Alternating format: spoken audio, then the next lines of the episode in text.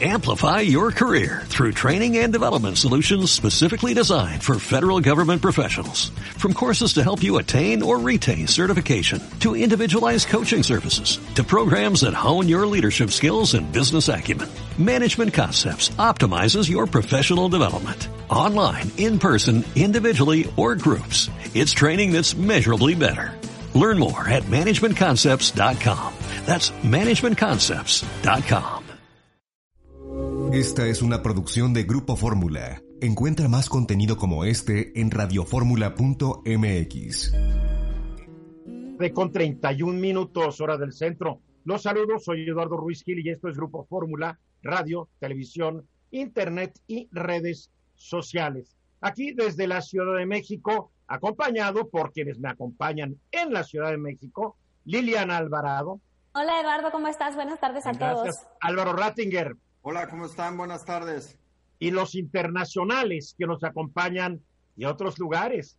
Desde Mazatlán, Sinaloa, Hugo Páez. Oh, hola Eduardo, hola Ileana, Luis Enrique. y desde la bellísima ciudad de Zacatecas, Luis Enrique Mercado. ¿Qué tal? Qué gusto de saludarlos a todos y al auditorio que tantos seguidores tiene este programa, la verdad. Gracias, gracias. Estamos transmitiendo además por ¿cuál? Por Zoom. No, pero en tu- tu ciudad. En Zacatecas. Uh, 96, Zacatecas. por la voz 96.1 aquí en Zacatecas. Estoy pidiendo el spot y Lo agarraste, No, lo agarraste, no lo agarraste. trabajar.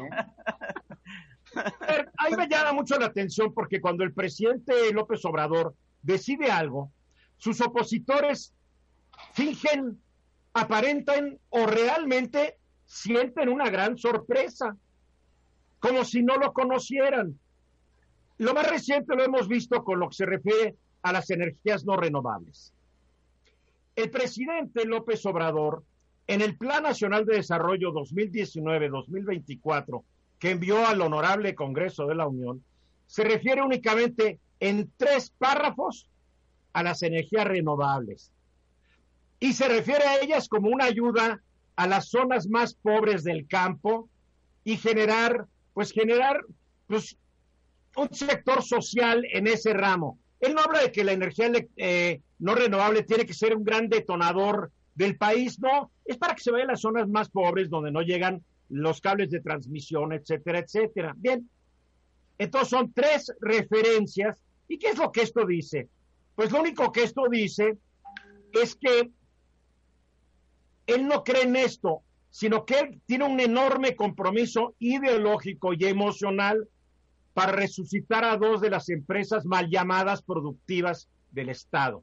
Que lo que les busca es reivindicar las decisiones de dos de sus antecesores populistas, Lázaro Cárdenas, que expropió la industria petrolera, y Adolfo López Mateos, que nacionalizó la industria eléctrica, y por eso ha optado por canalizar cuantiosísimos recursos hacia Pemex y a la Comisión Federal de Electricidad, y poner al frente de cada una de ellas, eso sí, a individuos que no tienen la menor experiencia en esos sectores, pero que aparentemente les, son incondicionalmente leales. Además, en nombre de una supuesta soberanía, ha detenido y le ha dado reversa a la reforma energética aprobada en 2013 en algunos sectores de mucha importancia. Y no solo eso, mediante decretos y otras disposiciones legales, busca frenar la participación de las empresas privadas nacionales y extranjeras en el sector energético, tanto el que proviene de fuentes fósiles como renovables, aunque él y sus subordinados lo nieguen. A ver, ¿por qué nos sorprendemos? Él nunca demostró una gran preocupación por el medio ambiente. Recuerden que como jefe de gobierno de la Ciudad de México, antes Distrito Federal, privilegió el uso del automóvil sobre medios de transporte masivo mínimamente contaminantes. Y pese a todos estos antecedentes, digo, sus adversarios reaccionan con sorpresa e indignación como si nunca analizaron sus discursos o leyeron sus libros. Y si lo hicieron, bien. Entonces fingen. Si no lo hicieron, demuestran ser una oposición totalmente impreparada que nunca representará un contrapeso real al gobierno de la 4T. Ahora, lo más grave de esto es que mientras Andrés Manuel pretende revivir supuestas glorias del pasado, el tiempo pasa y el sector de las energías no renovables está postrado. El Foro Económico Mundial publicó recientemente su Índice de Transición Energética 2020, que compara los sistemas energéticos de 115 economías, destacando los principales países en la carrera hacia las emisiones netas cero, así como aquellos con trabajo para hacer. Y como en tantos índices internacionales, México ocupa una posición mediocre, en este caso la 50. Es de esperarse que los capítulos del Tratado México-Estados Unidos-Canadá dedicados al sector energético frenen las ansias de regresar al pasado de este gobierno, porque si no, vamos a tener graves problemas. He dicho. Bueno, fíjate que yo no sé por qué, se, como tú dices, no sé por qué se asombran. En los libros que publicó López Obrador, a todo. cuando fue candidato, ahí dice exactamente que las energías renovables iban a ser para el sector social, claro. que el, el sector privado solamente tendría derecho a generar el 46% de las energías del país. Pero luego cuando sale esto, me da ternura, tristeza, este, que sale eh, alguien del PRI que asegura ser su dirigente y dice, ¡qué barbaridad! Nosotros, o, el dirigente, o el dirigente de Coparmex y tantos otros. Nosotros también que hicimos las cosas. Oye. Estaban en Marte desde 1988. Hicieron las cosas tan mal que le abrieron la puerta a López Obrador y hoy lo critican por los pasos que está dando, que estaban totalmente apuntados en su libro. López Obrador no ha hecho nada que no esté en sus libros. Es más, hay que felicitarlo porque cumple sus compromisos. Cumple, cumple sus compromisos, claro. Antes. Claro que sí. Álvaro. A ver, yo lo que quiero decir es, ¿dónde estaban todas estas eh, personas y dirigentes empresariales en, en medio de la campaña? ¿Dónde estaban diciendo que esto iba a pasar? Porque no lo dijeron. Dejaron digo dónde estaban creyendo que iba a ganar el, el candidato del PAN Anaya o que iba a ganar el candidato del PRI, MID, o creían que estos dos iban a hacer un arreglo para juntar sus votos. Nunca creyeron que iba a ganar Andrés Manuel López Obrador. Y yo creo que nunca perdieron el tiempo o invirtieron el tiempo para realmente estudiar lo que estaba él ofreciendo. Pero además le hicieron la corte a López Obrador, lo recibieron, hablaron con él, se reunieron lo escucharon. Si pensaron que les estaba mintiendo, se equivocaron. Esto me recuerda lo que ocurrió en Alemania en 1933, cuando todos viva Adolfo, viva Adolfo, y después dijeron es que nunca creíamos que iba a hacer lo que hizo cuando lo había escrito en, ¿En su 1922 en Mein Kampf, el libro llamado Mi lucha. Por favor, ¿qué oposición más triste tenemos? Hugo Páez.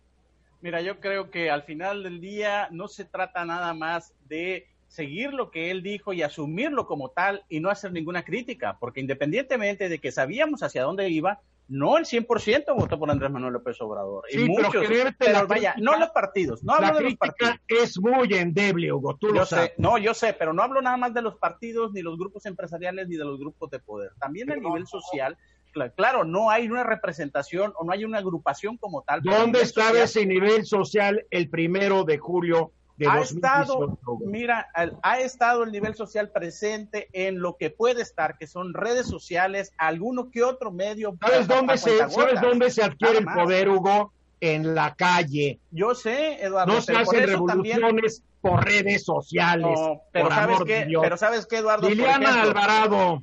Eduardo, es que un, No, tema es el un tema es el de las energías limpias, pero otro súper importante que tú acabas de mencionar es la canalización de recursos para salvar a Pemex, que en mi opinión es un desperdicio de recursos, Eduardo, que podrían estar aprovechados de otra eh, manera, ya sea en invertir en energías limpias o en cualquier otro tipo de inversión, Eduardo, que es un crimen realmente que este gobierno no acabe de darse cuenta que cualquier dinero invertido, entre comillas, en Pemex es dinero tirado a la Es que, basura. lo, es que entiéndelo, tú estás hablando como los que no creían que iba a suceder eso. Perdóname, hay un compromiso ideológico y emocional en este asunto. Sí, que Pero nos va a llevar a la ruina. Pero también hay una gran opinión emocional en contra de lo que decide el presidente. Por Él eso, no está- Eduardo, pero Oye, él no está solo, ¿eh? no, pero también se va a hundir solo. Eso lo dices tú. El tiempo lo dirá. Es más, es más, los datos económicos que siguen saliendo, pese a todos los pronósticos y nos los va a platicar Luis Enrique Mercado, no son tan desastrosos. Hasta marzo, hasta marzo. Son, Pues salieron sí, hasta marzo. Porque otra cosa, los opositores quisieran que estuvieran peor. A pesar de que eso significaría que al país se lo llevaría el tren y habría pobres más pobres. es que la, oposición piensa que si al país le va muy mal, ellos se benefician. Es absurdo. no, absurdo. Es así. ¿No cree, no cree el presidente del PRI nacional, hombre, por favor? ¿Cómo es así? Nadie. Eduardo es así. Perdón. yo no, yo no quiero que fracase. No, yo tampoco. Perdón, A los mensajes y regresamos. Aquí estamos de regreso. El INEGI dio a conocer los datos sobre el desarrollo económico de México durante el primer trimestre. El famoso PIB, el Producto Interno Bruto, que el presidente ya aceptó que se va a seguir utilizando, y qué bueno que lo acepta, porque antes decía que no iba a existir y no, y bla, bla, bla, y aceptó que se tiene que medir el PIB, qué bueno, y qué bueno que rectificó, pero al mismo tiempo insiste que tiene que haber otras mediciones, y como lo hemos dicho mucho, Luis Enrique, creo que tú también lo dijiste, lo escribiste o lo tuiteaste, hay muchas mediciones ya que se llegan acá en el mundo, entonces que el grupo de expertos que agarre el presidente, pues se pongan a estudiar qué hay fuera y pues, lo, tropicalicen para México y color en colorado. Nada nuevo. A ver, Luis Enrique, ¿cómo, cómo sorprendió a todos eh, el, PIB de México para el primer trimestre? Pues mira, este, la verdad es que eh, los datos son verdaderamente preocupantes. Eh, hay una caída del 2.2% del primer trimestre del año pasado al primer trimestre de ahora, o sea, la economía cayó 2.2 en los últimos 12 meses. Pero no es nada comparado con la economía de Estados Unidos a las de Europa que se dieron un azotón. Ni con lo que se viene. Ni con lo que se viene. Luego, eh, respecto a lo que se viene, pues nosotros, ojo, seguridad. ojo, estamos cumpliendo cinco trimestres seguidos de caída, ¿eh? O sea, no fue el COVID que nos cayó como anillo al dedo el que causó este desastre. Porque el último trimestre de Peña Nieto ya había una caída. Había una disminución. Trimestre había una disminución, pero no, la economía no entraba en recesión. la economía entró en recesión a partir de octubre del año pasado. A partir de ahí, todas son cifras negativas. Déjame decirte, este 2.2% no parece mucho, pero si suponemos que es un ejercicio válido, suponemos que se va a comportar igual los otros tres trimestres, te dan una caída anualizada de 8.8%, que es donde han andado los pronósticos de Fondo Monetario Internacional, y estamos diciendo, la economía mexicana se va a caer 8%. Yo creo que se va a caer más, mucho más de 8%. Yo mantengo mi pronóstico de una caída de 10% para arriba. ya corrobora Bank of America. ¿Por qué en México nomás se cae 2.2? En Estados Unidos se cayó 4.8. Y la economía de México depende totalmente de la economía de Estados Unidos o ya somos más independientes. No entiendo ese dos. No, no, una cosa. Personalmente, yo hubiera querido que era más fuerte la caída. Mira, el sector agropecuario, el sector agropecuario es el que ha, el que ha temperado la caída de la economía. Sigue creciendo en números positivos el sector agropecuario, 1.1%, pero la industria, por ejemplo, cayó 3,5% y el sector servicios 1.2%. Por eso me lo explico menos, porque el sector agropecuario representa un porcentaje menor dentro de estos tres sectores. Y luego cuando te pones a ver, cuando te pones a ver los datos desglosados, encuentras caídas monstruosas. Por ejemplo, encuentras caídas del, déjame decirte, del, del 14% en servicios de esparcimiento, culturales y deportivos y otros servicios recreativos. 14%.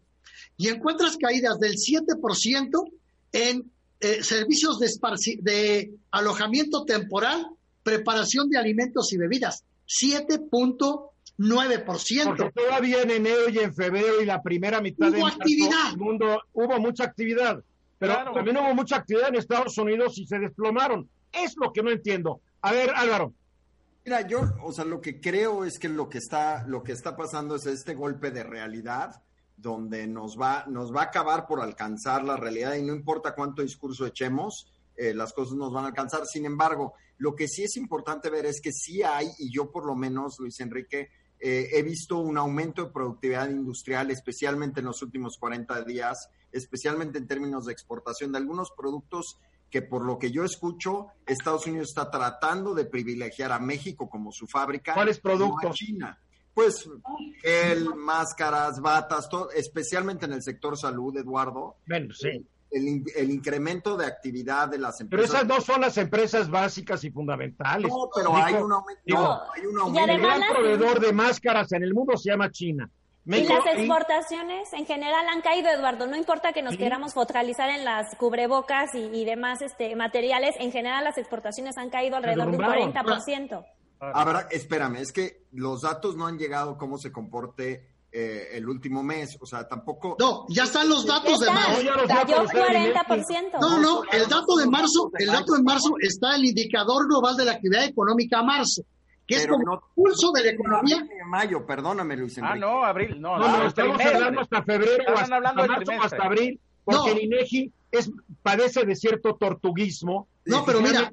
Salen muy tarde los datos. No, pero vean marzo, el indicador, el indicador global de la actividad económica marzo, que es el pulso solo de marzo, que habla de una caída del 4.9% en la industria.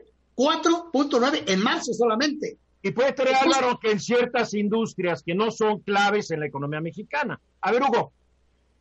Mira, Eduardo, yo creo que por eso es la prisa también del gabinete, sobre todo el gabinete económico, de salir en junio, ya reactivar las actividades. Por eso lo dice el presidente. No, gabinete? No, no, pero el presidente. Ah, no, ¿Tú crees que el gabinete manda? Voy ni a el de ni el de economía, ni el de cultura. Por es favor. El presidente, es, el, es el presidente, es el presidente. Pero lo que voy, lo que voy, estamos hablando del primer trimestre, pero para el segundo trimestre vamos a tener, lo que quieren tener es el colchón de junio porque, porque hablamos de, mayo, de abril y mayo como unos, como unos meses que van a, van a tumbar a la economía en, el, en el índice. Si salen a partir de junio, va a ser otra cosa, van a temperar un poco. ¿Qué es lo que está pasando ahorita? Esto es engañoso, el trimestre. El trimestre es engañoso. Y el trimestre es muy engañoso porque realmente la crisis económica y pandémica empezó a partir de la segunda quincena de marzo. Así es. Y como lo están manejando, la crisis y la pandemia se van a ver disque terminado al principio de junio, lo cual es, muy peligroso, ¿no? Pero en fin. Y si, nos fijamos, oficialmente fue el 17 de marzo, pero el presidente empezó a dar los primeros, las primeras muestras de que estaba eh, una alerta pues, después del 20 de marzo, del veintitantos de marzo. O sea, sí, sí, sí se, se retardó, a diferencia de otros países. Y muchas empresas ya están regresando a trabajar, podemos entenderlo, únicamente con una advertencia, que no pongan en riesgo a sus trabajadores. Y modo. Yo ayer entrevisté al presidente Canacintra en No Castellanos. Me dice, es que garantizar la seguridad para muchos es virtualmente imposible porque los procesos industriales, eh, para transformarlos, va a ser carísimo. Puede ser hasta el 10% de la inversión planeada para el año. Pues sí, pero para tiempos extraordinarios, medidas extraordinarias, de modo, así está esto. Y Eduardo, puede ser una irresponsabilidad total de una cantidad de trabajadores, Eduardo, que no tienen seguridad social y están poniendo en riesgo su vida porque no tienen ni una cama, ni en el sector privado, obviamente, ni tampoco en el sector eh, son empresas del sector formal, Liliana. Sí, estamos hablando de todos esos trabajadores están debidamente... todos han de tener su seguridad social, dados de alta con el sueldo correcto. ¿Cuánta gente está yendo al periódico, Luis Enrique, para hacer el periódico? Este, el 10% del personal. El 10%. ¿Y cuánto Todos los la estación de radio para hacer el, programa? Este, el 5%. Dos personas de toda la gente, que cuatro personas de todos los programas. ¿Cuántos están yendo a tu oficina, Álvaro, para tratar de estar al día? Estamos menos del 15% en, con, un, con una distancia entre uno y otro casi ridícula. En todo el piso hoy éramos seis, imagínate. Este, definitivamente. Ahora, lo que, lo que yo quiero decir esto es que eh, yo entiendo todo lo que se dice, eh, pero también eh, tenemos que entender que las características de México, para platicar con un ejecutivo de Perú que tiene una configuración entre informal y formal todavía este, más agresiva que México, y yo le decía, pues sí, es que tú puedes agarrar y pedirle a todas las empresas establecidas y formales que sigan, pero si todo tu personal transita un mundo de informalidad donde no hay ningún, ninguna medida de seguridad, pues hay un problema enorme. Eh, la semana pasada por temas de trabajo fui a Iztapalapa y haz de cuenta que ahí no pasa nada, ¿no? O sea, los mercados están abiertos, la gente está en la calle. Entonces, pues tú podrás hacer lo que quieras en tu compañía, pero si la gente viene de esa zona o pasa por esa zona en el trayecto o tienes que ir a hacer un pedido, el riesgo es altísimo. Entonces, eh, y puede ser la economía informal la que está salvando la economía mexicana, ¿eh? Pues, pues Porque los tianguis, los mercados populares y todo, sigan abiertos y vendiendo. Entonces, lo que quiere decir es que o el gobierno es congruente y dice, pues ni modo, como Suecia se abre y que Dios nos agarre confesados, o todos nos cerramos. Pero es que no se puede este doble discurso tan particular del gobierno de México. Es, a mí me vuelve loco. No, pero ese fue un discurso de los gobiernos de casi todo el mundo, querido Álvaro. Sí, nada más que allá, sí, Eduardo, nada más que allá no hay 60% de informalidad. Claro, pues no. Allá hay seguro social, allá hay redes sociales, hay muchas cosas. En México no las hay. Porque ¿Hay seguro del desempleo? No hay. Bien, para concluir, Luis Enrique, nos quedan 20 segunditos. Para concluir, la economía mexicana continúa en caída libre y esta caída se va a agravar en el segundo, en el, en el segundo trimestre del año. Abril, mayo y junio, las cifras van a ser verdaderamente muy negativas. Bien, ¿de qué no se va a hablar al rato, Liliana? Justamente de esto que decía eh, Álvaro, Eduardo, del modelo sueco y el enfoque para tratar el, COVID. Que ha sido un fracaso, ya está viendo que ha sido un fracaso. Muy bien, vamos a los mensajes, regresamos exactamente dos minutos después de la hora y por la vía telefónica me acompaña el secretario de Medio Ambiente. Bueno, ahora es, a ver, secretario de Desarrollo Agrario Territorial y Urbano, pido una disculpa, de la, de la SEDATO. Román Meyer Falcón. ¿Cómo estás, Román?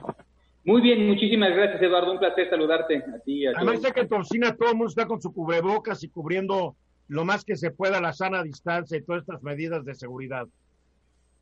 Eh, sí, eh, efectivamente, seguimos eh, con todas las medidas de seguridad aquí en la oficina. en general, siempre tenemos que tener el cubrebocas mantenemos la distancia, eh, verificamos la temperatura en entrada a todos los trabajadores, algunos que todavía vienen, pero la gran mayoría sigue laborando en su casa. Todos los compañeros de base laboran en sus casas, entonces prácticamente es mínimo el personal que tenemos en la Secretaría. Ojalá que en otra oportunidad podamos hablar cómo implantaste tú un sistema de trabajo a distancia. Es bien importante saber cómo lo hicieron y qué tanto se podrá seguir aplicando posteriormente. Pero una pregunta. Eh, dijiste que se van a poder generar entre 200 y 260 mil empleos por un programa de mejoramiento urbano en 50 ciudades del país. Porque ya sabes, el presidente ha dicho que se van a generar dos millones de empleos, muchos no lo creemos, pero tú ya estás justificando 10% de esos empleos. ¿Cómo, ¿Cómo definimos que son empleos y quiénes van a ser contratados y por qué sistema, Román? Claro, mira, eh, voy un paso atrás. El presidente toma la decisión de utilizar el programa de mejoramiento urbano como una de las medidas de la reactivación económica. ¿Por qué? Seamos muy honestos.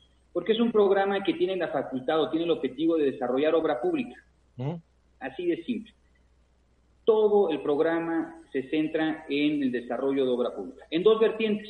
Uno, lo que es la generación de equipamientos, espacios públicos en las colonias de mayor marginación eh, a nivel nacional, colonias urbanas de mayor marginación. Estamos hablando de eh, las colonias en las periferias de Tijuana, en las periferias de San Luis Río Colorado, eh, Mexicali,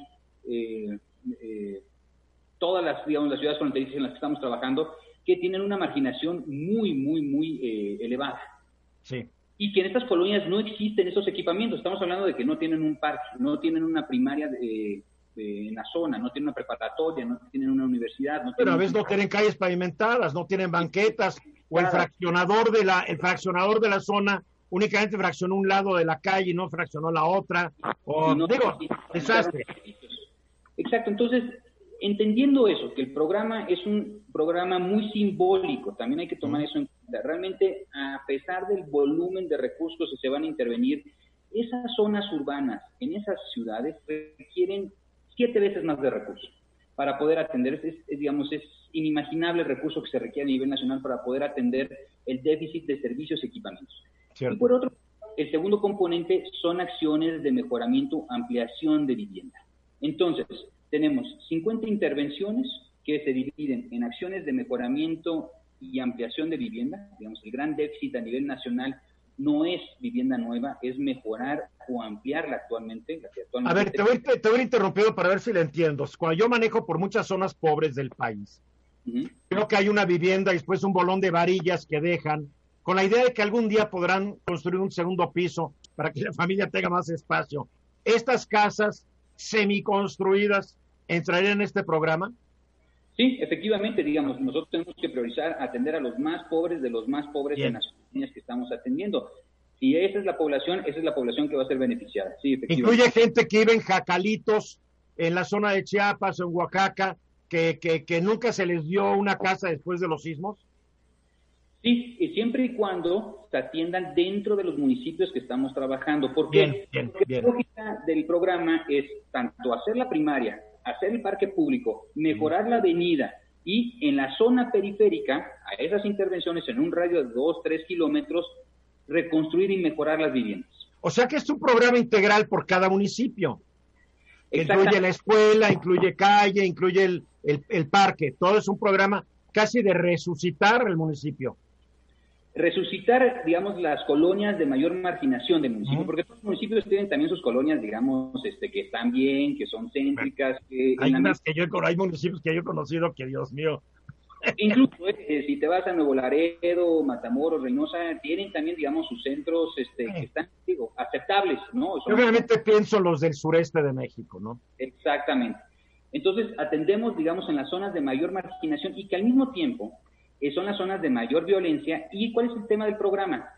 Que es el empleo que se requiere, la mano de obra para hacer esas escuelas, esas primarias, esos mercados públicos, esos centros de atención, esos centros de salud, si se requiere, digamos, un centro de, para los policías, si se requiere eh, un, digamos, eh, una estación de bomberos, todo lo que son equipamientos de carácter público que son carentes, pues van a requerir un volumen muy importante de mano de obra. Entonces tiene dos funcionalidades el programa mejorar las condiciones de vida de esa población de alta marginación con altos índices de violencia y darles empleo a esas comunidades, a esos municipios en esas colonias. Ahora, ¿cómo se contrata la gente? ¿Quién las contrata? ¿Quién les paga? ¿Y cómo se supervisa? Porque todo el mundo sabe cómo construir una escuela ni pavimentar una calle. No, la vertiente, digamos, de equipamiento y espacios públicos se hace de forma convencional, digamos, atendiéndonos a lo que es la ley de obra pública. Nosotros hacemos un proyecto, hacemos, primero vamos a campo. Hacemos o sea, contratan a empresas locales para que lo hagan y que estas empresas contraten personal de la zona. Se, trata en la medida posible que sean empresas locales, pero sin embargo la ley de obra pública no nos obliga a que sean empresas locales, nos obliga a que sea la mejor empresa que da los mejores costos al mejor precio posible, las, mejores eh, garantías para que el Estado pueda cumplir con esa obra pública. Si puede ser local, adelante, que sea local. Pero si en ese proceso eh, los locales o no hubo empresa local y viene de otros estados, al final de cuentas somos mexicanos todos. Claro, a ver, entonces, se contrata a esta empresa por medio de licitaciones, las empresas arrancan, contratan a sus trabajadores. ¿Durante cuánto tiempo van a estar trabajando y cuánto tiempo va a tardar en crearse estos 200 mil empleos que pudieran ser 260 mil? Sí, nuestro cálculo son 270 mil empleos directos. 270. Eh, 270, exactamente. ¿Cuál, digamos, ¿De dónde sacamos nosotros la cifra? Nosotros sacamos la cifra con base en el volumen de contrataciones que tuvimos en el 2019 por las empresas. Eh, generamos, digamos, datos generales que nos dan la base para decir, sí, son los 270. Un volumen importante son los equipamientos y espacios públicos que, digamos, en el argot de la construcción, ¿no? Eh, estos equipamientos, que los que nosotros estamos diseñando, eh, alrededor del 40% del contrato por el diseño arquitectónico, porque no estamos buscando prefabricados, sino que estamos buscando que el diseño arquitectónico fomente la mano de obra, o sea, muchos colados, muchos armados, bajar el número de prefabricados es uno de los temas fundamentales. Abiques, adobes, el material de la zona. Colados, colados, colados, colados, en sitio, ¿no? Armados. Eh, martelinados. Eso nos permite, digamos, eh, prácticamente asegurar que entre un 35 o un 40% de la obra, del, digamos, el contrato de obra, se vaya y se destine a mano de obra. Eso es importantísimo. En la vivienda suele reducirse un poco más, hablamos de un 25, un 20% de, digamos, del contrato se va a mano de obra. Si hablamos de calles, incluso es menor.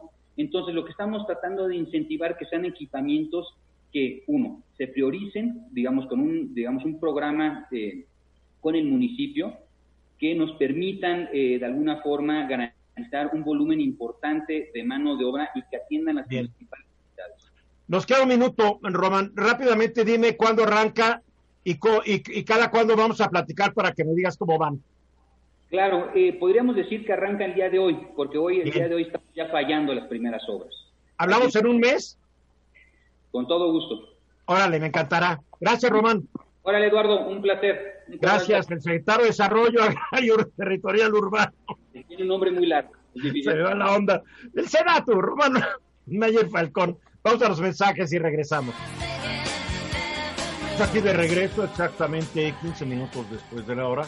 Hugo Páez con su pesimismo acostumbrado. No, por supuesto. Realismo, realismo, Eduardo. Mira, yo creo que la, lo, lo, que dijo. Claro, porque mira, un, pe, un, pesimista, un optimista, se guían más que nada por sus sentimientos. Un realista se funda su, su, opinión sobre los datos, sobre la información disponible. Así es. Hay una gran, hay una gran diferencia. Entonces, eres realista. Mira, Eduardo, en el último mes, que es la parte más alta de la curva sobre los contagios del COVID, no hay un solo día donde eh, la baja, pocos o muchos eh, de contagiados, duren 48 horas. Oye, pero espérame, que no ya planamos la curva? Perdón, Hugo, igual yo entendí mal. Pues... No, porque en, fue una, porque fue una mentirota de, de López Gatel, porque él dijo que se había planado, porque mostró una gráfica donde ves la curva real y la curva si no se hubiera hecho nada. Entonces comparó la curva real con la que si no se hubiera hecho nada y dijo, vean, comparado con lo que hubiera ocurrido, la aplanamos, lo cual es eh, comparar manzanas con camarones. Bueno, él es un manipulador, como su, su invitación a la Organización Mundial de la Salud, es una convocatoria abierta que hace la, la organización, y él dice, yo quiero, yo quiero, pero se ha manejado como he sido invitado. Es un honor para la patria. es que él, él, ha aplanado paredes, entonces pues es vertical, ¿no? Bueno, en este sentido, en ese sentido, el, el, este, los datos son verdaderamente fuertes. Mira, antier, el día 23 tuvimos 3.329 contagios. El día, a, ayer tuvimos 2.485 contagios. Pero esto que les digo, en todos los días, si ustedes analizan, no hay 48 horas donde haya bajado y vuelve a subir. ¿En, ¿Con qué criterio pueden decir o dice el presidente, voy a irme una semana de gira, me voy a llevar a el gabinete de seguridad? Él lo dijo hoy en la mañana, voy a sesionar con el gabinete de seguridad en cuatro, cinco o seis estados de la República. Y también la mañanera la voy a hacer en esos estados, en esos donde vaya de gira. Voy a dar banderazos de obra y de proyectos y demás. Lo que yo creo que esto está también muy ligado a lo que decíamos, a tu tema, Luis Enrique Mercado, eh, de, en el sentido de que les urge reactivar la economía el último trimestre, que hay que recordar que en esto de las formas en que, en que vemos los buenos resultados los, o los malos resultados, los malos resultados son trimestres. Eh, vimos el corte hasta enero, febrero, marzo, vamos a abrir ahora, ver el corte hasta junio. Quieren agarrar este, esta parte de junio para reactivar algo, lo que se pueda. En este sentido, el ¿Pero a costa de qué, Hugo? Bueno, ese es el problema, a costa, a costa de un gran riesgo, por un lado, porque ni siquiera hemos visto que haya una, una, una tendencia de más de dos días a bajar. Pero mira, a, a fin de cuentas, aquí están actuando igual que el gobernador de Georgia y de estados Sí, de la Unión Americana que dijeron, me vale gorro, la economía se tiene que abrir, porque Por- no más nos falta gritar que en México tenemos un, una, una enmienda, un Bill of Rights, como la llaman ellos, y que un gobierno no me puede decir qué hacer, ni quedarme, ni no quedarme. Y basta, y voy a trabajar. Bueno, sí, Eduardo, nada más que nosotros tenemos todavía datos mucho más imprecisos y mucho más mentirosos que en Estados Unidos. Claro, porque aquí no se mide, nomás, nomás le hacen pruebas a los enfermos y no sabemos cuál es el verdadero nivel de contagio. Así Y es. en, Entonces, yo en Estados Unidos van bien. Sí, Y además, Eduardo, los gobernadores deberían de, de, por su propio bien, tratar de eh, tomar medidas responsables, porque al final la federación no les va a transferir recursos para tratar a Liliana, todas y las lo están personas haciendo. enfermas. Muchos ¿no? gobernadores han dicho que ellos no van a regresar. Exacto, y eso me no parece muy a responsable. Y que no van a abrir, o sea, pero y yo creo que también lo hacen porque se basan que hay una gran economía informal, lo que hablamos hace rato, que sigue operando y mantiene caminando las cosas. Hugo, Sí, definitivamente, pero por ejemplo, estamos viendo de que el número de defunciones también comparado con el número de actas de registro civil de defunciones, defunciones es cuatro veces menor. En ese sentido, a ver, eh, a ver, a ver, a unos ver. datos. A Hay ver, unos ¿cómo que datos cuatro veces menor? Sí, mira, hay unos datos que sacó este Mexicanos revista la Nexos. ¿Perdón? La revista Nexos acaba de sacar eso. Sí, en la revista Nexos, donde el número de defunciones en el registro civil son, es, son cuatro veces mayores. Obviamente, Ah, defunciones relacionadas. menor, por no, eso. no, bueno, no, bueno. vaya, no, las defunciones de COVID están registradas cuatro veces menores, o sea, realmente en el registro civil son cuatro veces mayores relacionadas con enfermedades del COVID. O sea, lo que habíamos visto, ¿no? Este, enfermedades pulmonares, pero también, Eduardo, aquí... Bueno, muchos se han muerto sin que se les haga la autopsia o el examen correspondiente. No, y, no nada más se mueren en su casa y de su casa se van a la funeraria. O sea, la cantidad de muertos fuera de hospitales nunca la vamos a conocer. No, por, ahora hay, hay otro dato también verdaderamente. Ah, y no más quiero aclarar, ustedes saben cómo se manejan las actas de defunción en México. Se muere alguien, buscas un cuate tuyo que sea médico. Oye, ¿qué se murió? Pues ponle que se murió pues, ya de viejito. Causas naturales. en por, causa natural. En México, las actas de defunción son ciencia ficción en muchos casos. Eso es lo que está pasando ahora como negocio, Eduardo porque hay coyotes, coyotes en los hospitales, donde te dicen, por una lana le quito que se murió de COVID, porque si van los deudos por eh, hacer el trámite de que, de que la persona o el deudo que se murió lo, lo por COVID, se les complica la vida. Entonces, ¿qué ponen? Murió de, un infarto. De lo que quieras, o sea, hay muchísimas para cosas. explicar lo que tú decías de cuatro veces más. De cuatro veces porque más. Hay un aumento en actas de defunción en este periodo comparado con periodos de varios años anteriores. Por supuesto. Se está muriendo más gente. Así es, se está muriendo, pero cuatro veces más. ¿Qué quiere pero la curva ya se aplanó. Acuérdate que yo siempre he dicho que para, para el señor López Gatel, un, para, para López Gatel, Sofía Loren es nadadora. Nada de nada, ok. Sí, para López Gatel, Sofía Loren, que para la gente que no la conozca era una actriz muy bien dotada, es plana. Por eso definitivamente. la curva. Oye, Eduardo, y otra otra de las cosas que se han dado, por ejemplo, alrededor de esta atmósfera de ya salir, de precipitarse, obviamente el, el, gobierno tiene un propósito de reactivar la economía, pero, por ejemplo, eh, lo, que, lo que escribió eh, Ricardo Salinas Pliego, pues, eh, vaya, sorpresivamente mucha gente dice, estoy de acuerdo, Estoy es que mucha gente está de acuerdo con Ricardo. No todo el mundo está de acuerdo con nosotros. Hay mucha gente que dice, a ver, yo tengo veintitantos años, ¿por qué tengo que estar encerrado si no me voy a enfermar? Y no entienden que... eso, eso, no es cierto. Debe terminar, deja de terminar. No voy a ser sintomático, no me voy a morir y salgo. Y dice, no conozco gente de tercera edad, nada, yo me voy. Sin pensar que tal vez la persona con quien va a estar, sí va a estar con alguien de tercera edad. Porque este virus se transmite a la velocidad de la luz hay una gran ignorancia. El otro día me llegó una persona que asegura que el virus del el coronavirus se transmite por las ondas del 5G. Esta estúpida le tuve que decir, en México todavía no hay 5G, estúpida. Y cerca de que si es el 5G. Entonces, hay que, y además en este país, como en todos los países del mundo, todos los temas generan una generación de expertos instantáneos.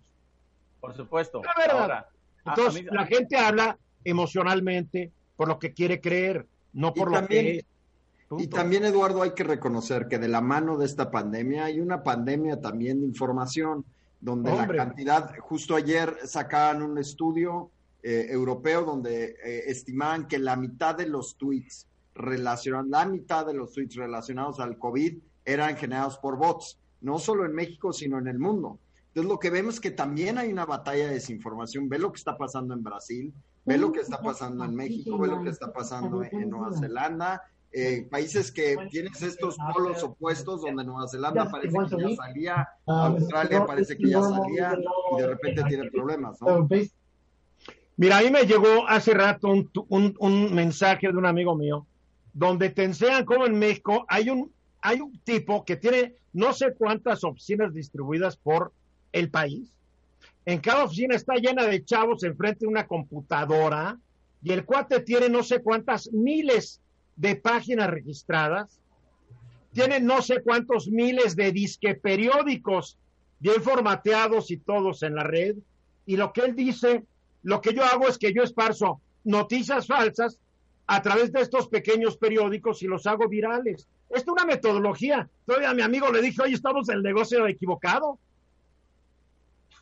No, no sé. No sé si Oye, en el negocio el tipo dice ahorita les enseño cómo es ese viral, pum, pum, pum, y a las dos horas era viral. Hay una gran manipulación, lo que tú dices, Álvaro. Pues no podemos más que aceptar que es parte de nuestra nueva realidad. Eh, y yo creo, Hugo, lo que has omitido decir, es que el presidente le urge abrir no solamente por las causas económicas. Ella dijo que se va a ir de gira no un fin de semana, se va una semana completita porque él sabe que mientras más tiempo está encerrado, menos pierde contacto con su base.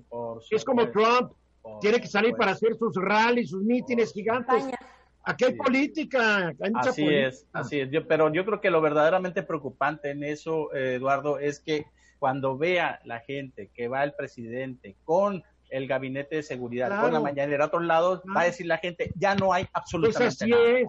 Así no va a haber absolutamente nada. Y lo mismo está pasando en Estados Unidos, Hugo. Está pasando en Estados Unidos, está pasando en todo el mundo. Pero que pase en Estados Unidos, que pase lo que pase. ya lo sé, pero México, ¿eh? lo que tú digas y lo que tú digas y lo que yo diga, qué bueno, lo van a hacer.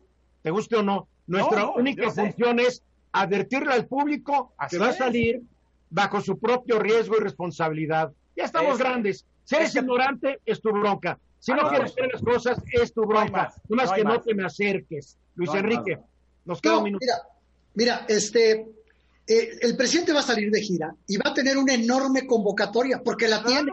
Claro, claro. Y ha caído su popularidad, sí, a 49%. Es el presidente más popular del mundo. Entonces, y se va a ir y va a subir Y si sale de gira, su popularidad va a volver a subir, porque como dice Eduardo, va a estar en contacto con su base, va a hablar desde frente, lo van a escuchar, qué presidente más valiente, qué fuerza moral le acompaña que no sea. Claro. Lo vamos a ir a ver. Para concluir, Hugo. Hay que preocuparse. La oleada que puede registrar esto, que están programando para octubre, eso puede ser verdaderamente apocalíptico. ¿Cuál oleada si todavía no acaba la primera oleada? Bueno, bueno, ah, pero exactamente. Pero imagínate el retorno. el retorno. Va a ser un tsunami. Va a ser un tsunami. Mensajes, gracias Hugo. Mensaje, regresamos. 71 minutos después de la hora, pues ya se está empezando a difundir cómo el sistema sueco de dejar que la epidemia en su país, parte de la pandemia mundial, vaya y que nadie se le oponga y la que la vida siga igual, porque ellos dicen, es que vamos a llegar a un 60% de contagio, famoso contagio de rebaño.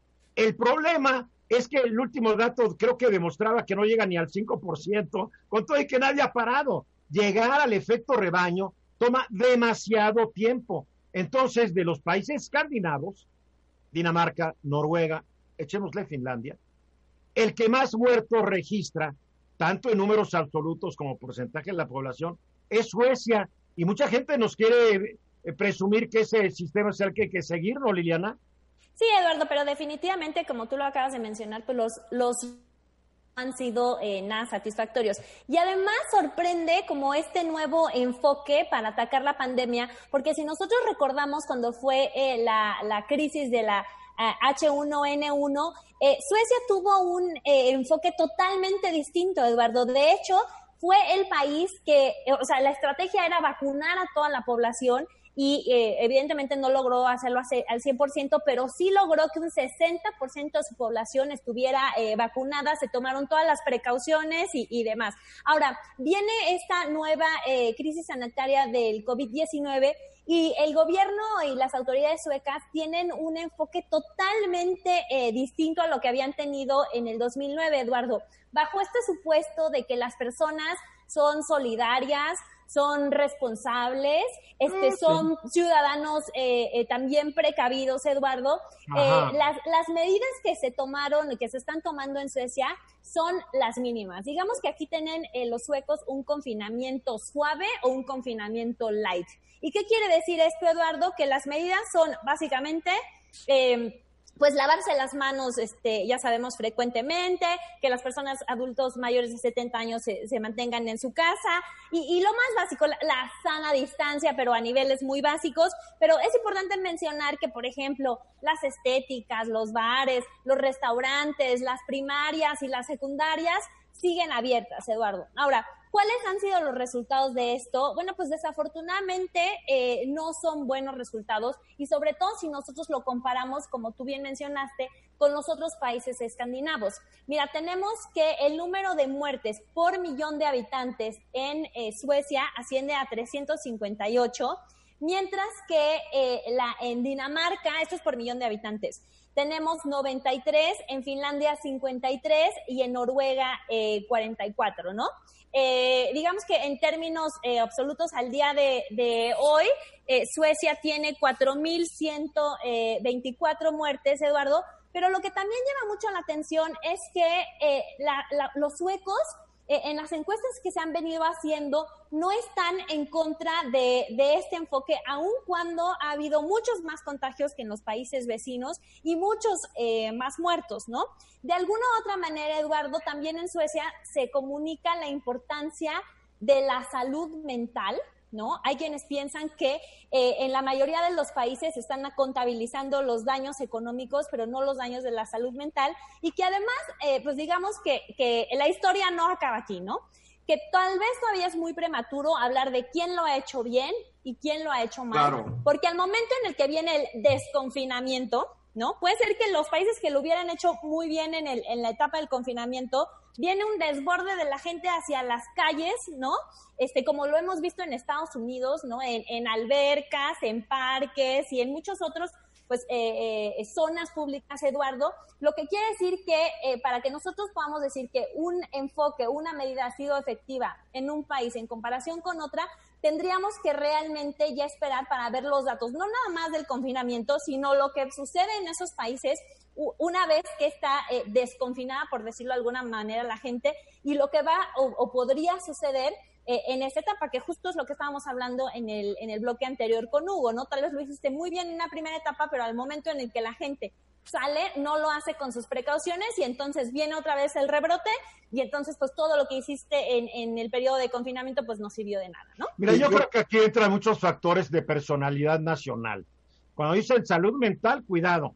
Suecia tiene 13.8 suicidios por 100.000 habitantes, ah, México tiene 5.2 midiendo parámetros de salud mental, pues tal vez más sano un país donde no están suicidando tanto, ¿no? Entonces, yo creo que los suecos se equivocaron y tarde o temprano le va a costar la chamba al primer ministro. Por lo pronto, Eduardo, no se están echando para atrás eh, eh, ah. las autoridades y el pues gobierno, como tú dices. Todavía no, no acaba esta historia y puede ser que lo hagan, puede ser que empiecen a, restringir. Y bueno, pues ya en un futuro podremos evaluar qué enfoque ha servido y cuál no. Muy bien, gracias Liliana. ¿Ya acabaste? Ya, ya, porque si no, Álvaro, siento la mirada ¿Cuánto tiempo tomó Álvaro? Álvaro te estaba midiendo el tiempo. No, no, ¿eh? lo siento la mirada hasta acá. No, bueno, estaba así, no quería ni decir un comentario. No, me encantó tu comentario, Liliana, y estoy totalmente de acuerdo contigo. Creo que el asunto va a ser cómo medimos el éxito, ¿no? Si va a ser éxito económico, éxito de salud, éxito, hay que ver.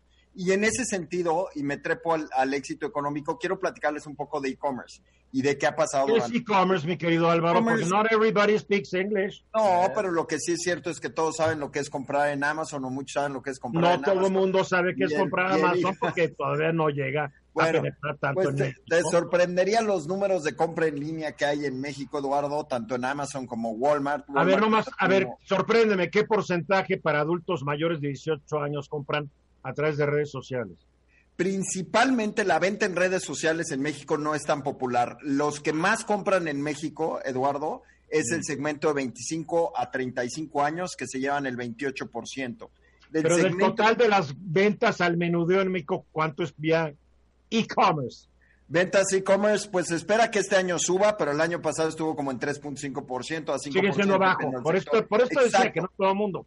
Exactamente. Y en ese sentido, eso es justamente lo que te quiero decir. Ciertamente el COVID ha beneficiado eh, de manera impresionante a Amazon, ha beneficiado de manera importante a Walmart, por supuesto, Superama, Corner Shop, todos esos servicios. La Comer, todos se fueron para arriba en sus ventas. Se fueron para arriba. Pero lo que es cierto también es que las empresas pequeñas que se aventuraron hacia el modelo digital no han necesariamente logrado recuperar sus ventas del mundo físico. Y esto se está empezando a mostrar una injusticia en el mundo digital que tiende a favorecer a las empresas grandes. Bueno, es que Álvaro, yo veo un fenómeno, en México no lo he visto, pero yo en Estados Unidos, yo veo en los canales gringos que los sitios que quieren proveer su, las empresas que quieren proveer su comercio por línea, se anuncian en los medios tradicionales. Exactamente. Aquí en, México, creen que, aquí creen que va a haber una palomita blanca y les va a decir, entra a este sitio. No, esto implica mucha publicidad, mucha promoción. he, estado, he estado en contacto con los restauranteros zacatecanos. Muchos de ellos eh, no pudieron seguir trabajando, pero están entregando a domicilio. ¿Cuánto venden en las entregas a domicilio respecto a cómo vendían en, lo, en el mundo real? El 10%. El 10%, claro. El 10%. No te olvides que muchos restauranteros ni sitio tenían y lo arrancaron. Y tenían sitio ni caso le hacían y ahora creen que por obra y gracia divina, no, esto es, esto una Pero incluso, actividad, Eduardo, Álvaro. la publicidad cuesta y eso lo conoce Álvaro Claro muy bien. sí. Entonces, Es que todas las empresas que quieran que conozcan su sitio, anúnciense en este programa. Aquí, arroba Ruiz Gil y por Twitter me avisan y les doy un buen plan. Mira, lo, lo que te quiero Digo- decir, Eduardo, es que cuando ves las categorías, pocas categorías crecieron arriba del 10% en sus ventas. Naturalmente, todo lo que tiene que ver con supermercado y entrega de la cena a tu casa les fue mucho mejor. Todo lo que fue construcción, temas que tiene que ver con hobbies, esos segmentos crecieron en, en el 82% de los casos, por supuesto, sí. eh, música y, libros, ellos crecieron, pero después ves muchas otras categorías que aún teniendo todos los esfuerzos en el tema de e-commerce, no pudieron eh, reponer las ventas eh, del espacio físico. Y eso sí es un problema, como correctamente Luis Enrique, Hugo y también Liliana mencionaron hoy, de salida de esta crisis, lo que encontramos es que estas empresas tal vez lograron sobrevivir o más bien no irse a ceros, pero cuando regresen no van a tener el capital de trabajo para reiniciar el negocio. Mira, te voy a dar el ejemplo de mi hija, que es el único que conoce. Ella está en Nueva Orleans, tiene un restaurante vegano, pero siempre habían sido muy agresivos en su sitio, promoviendo y promoviendo y promoviendo. Cerraron el restaurante, cambiaron el giro del negocio y la siguen llevando. Pero es que hay que dedicarle mucho a tu, a tu programa de comunicación en línea. adaptarte Exactamente. y a innovar, Eduardo, no hay otra Claro. forma ahorita. Exactamente. Y lo que te quiero, quiero cerrar con esto, cuando, como correctamente Luis, dice Luis Enrique, oye, tú mueves tu restaurante, entrega en línea, la cantidad de empleos que se pierden al moverte en línea es brutal y eso naturalmente pega en el consumo interno. Y Todos eso los es lo que meseros van para afuera, claro. Sí. Muy bien, gracias mi querido Álvaro, Liliana, Hugo, Luis Enrique. Vamos a los mensajes y regreso con Adriana y con Yulén.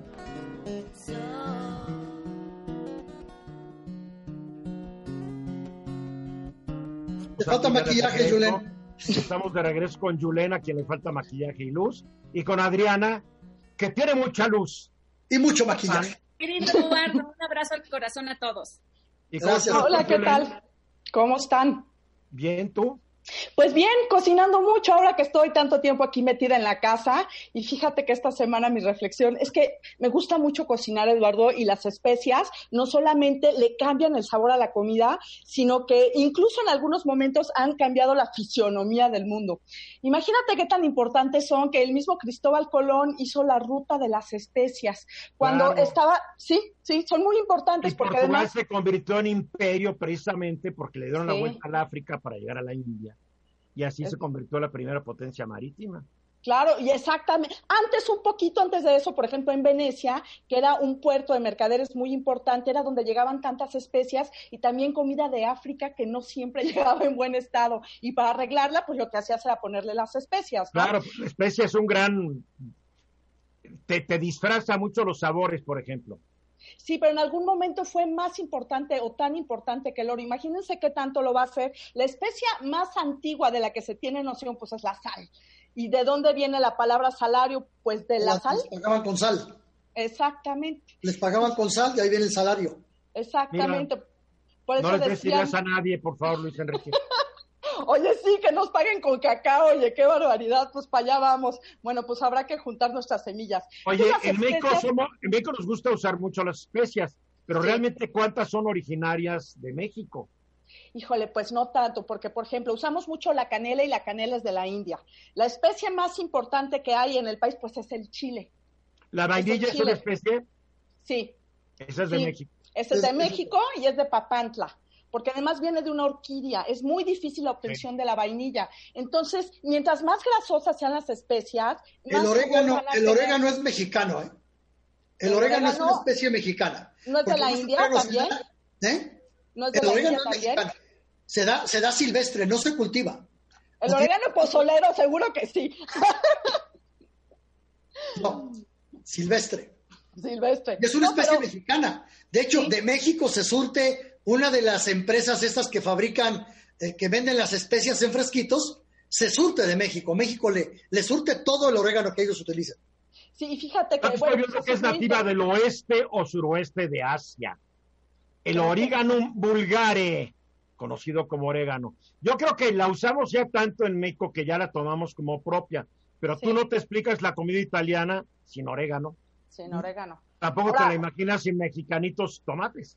Claro, entre, y además entre Alejandro Magno y Marco Polo fueron los que más diseminaron. Bueno, Alejandro Magno, imagínense que fue el que le tomó el gusto a las especias cuando estaba en esta conquista de Asia, África y todas estas partes. Él lo que hacía era, así como en el Louvre recolectaban este arte, pues él recolectaba especias. Y también se traía a los cocineros, porque bueno, tenía una cultura general con bastante hambre, digamos, ¿no? Bastante amplia también, pero con ganas de saber más y de hacer esas mezclas. Y específicamente a él le debemos la noción conceptual, por decirlo de alguna manera, que tenemos ahora sobre las especias, ¿no? Que son, bueno, de mis favoritas son el cardamomo, la canela todos los días también la como, por ejemplo, el comino para la carne o para las sopas, y creo que se hacen la diferencia. Entonces, también tomando en cuenta que en los bodegones de la antigüedad, que es agarras lo que pescaste, este, lo que, lo que las aves de casa, las frutas, las verduras, y ese instante que lo pones con las especias a la mesa antes de cocinar, ese es el bodegón.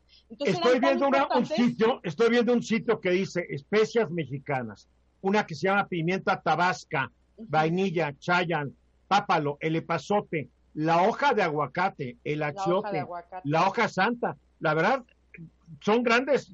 Yo conozco gente que tiene am, matorrales de hoja santa en su casa y no Y saben ni que se come. sabe que es, sí, que es, Es deliciosa. maravilla. Pero se la fuman.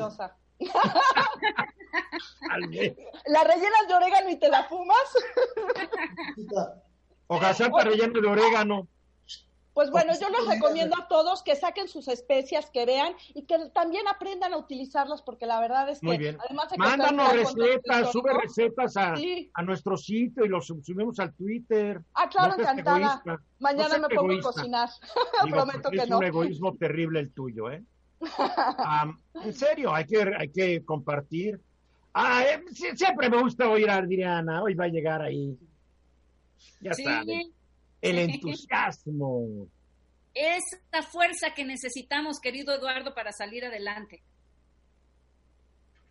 Te estoy oyendo.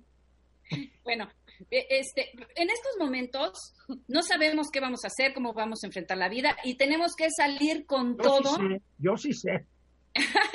Necesitamos salir con todo para salir adelante. La vida como es, pues evidentemente va a cambiar completamente, entonces necesitamos ser muy creativos, pero necesitamos tener una fuerza interna que nos mueva a pesar de toda la adversidad que estemos viviendo. Esa fuerza que no importa que nos digan que no, que no sepamos cómo hacerlo, y la vamos a conseguir a través de tener un propósito definido por el cual vamos a salir adelante, un para qué.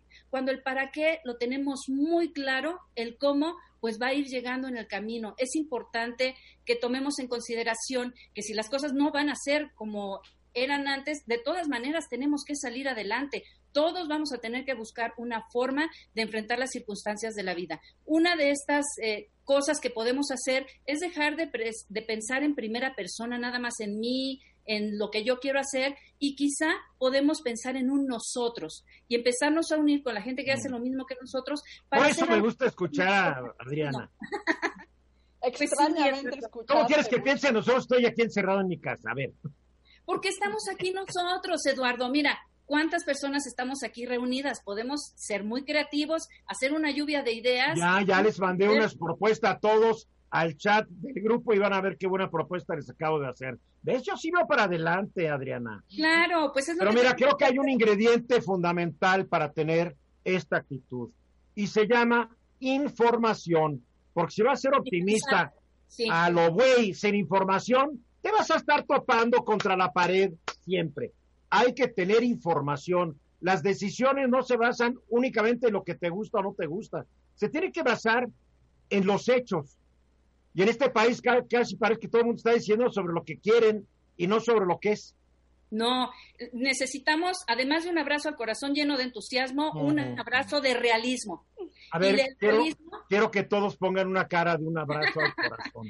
y, una cara de abrazo al corazón. Bueno, hasta, con sus por favor. Luis Enrique, la cara de Luis.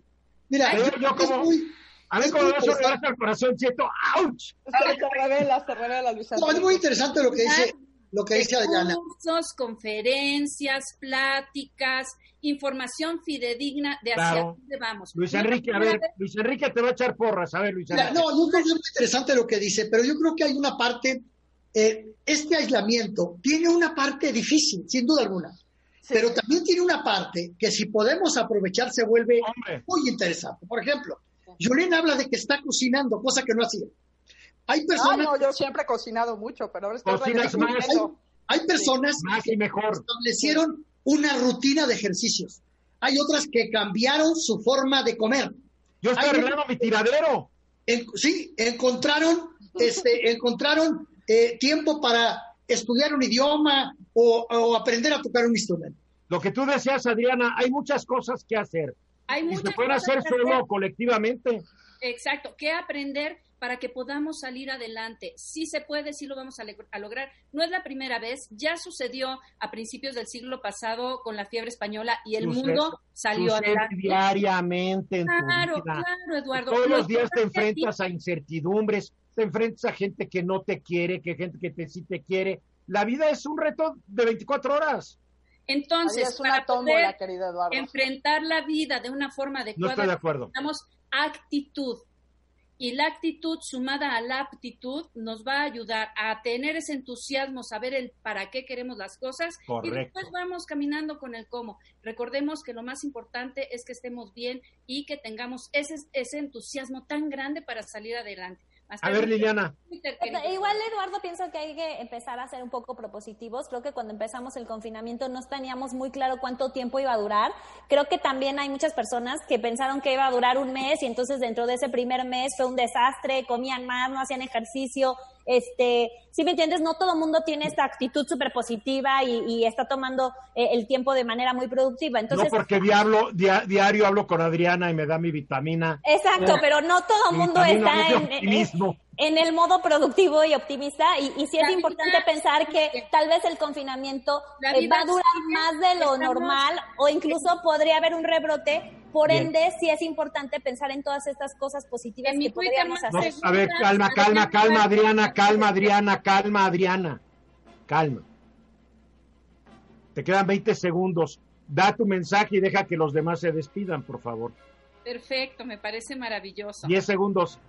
Este, hay que ser propositivos y saber que esto es un periodo transitorio en el cual vamos a salir adelante. Bien, ya nos vamos. Adriana Páramo, arroba Adriana Páramo. Luis Enrique, Julen, ah, Mañana, 3.30. Esta fue una producción de Grupo Fórmula. Encuentra más contenido como este en radioformula.mx. Amplify your career through training and development solutions specifically designed for federal government professionals. From courses to help you attain or retain certification, to individualized coaching services, to programs that hone your leadership skills and business acumen, Management Concepts optimizes your professional development. Online, in person, individually, or groups. It's training that's measurably better. Learn more at managementconcepts.com. That's managementconcepts.com.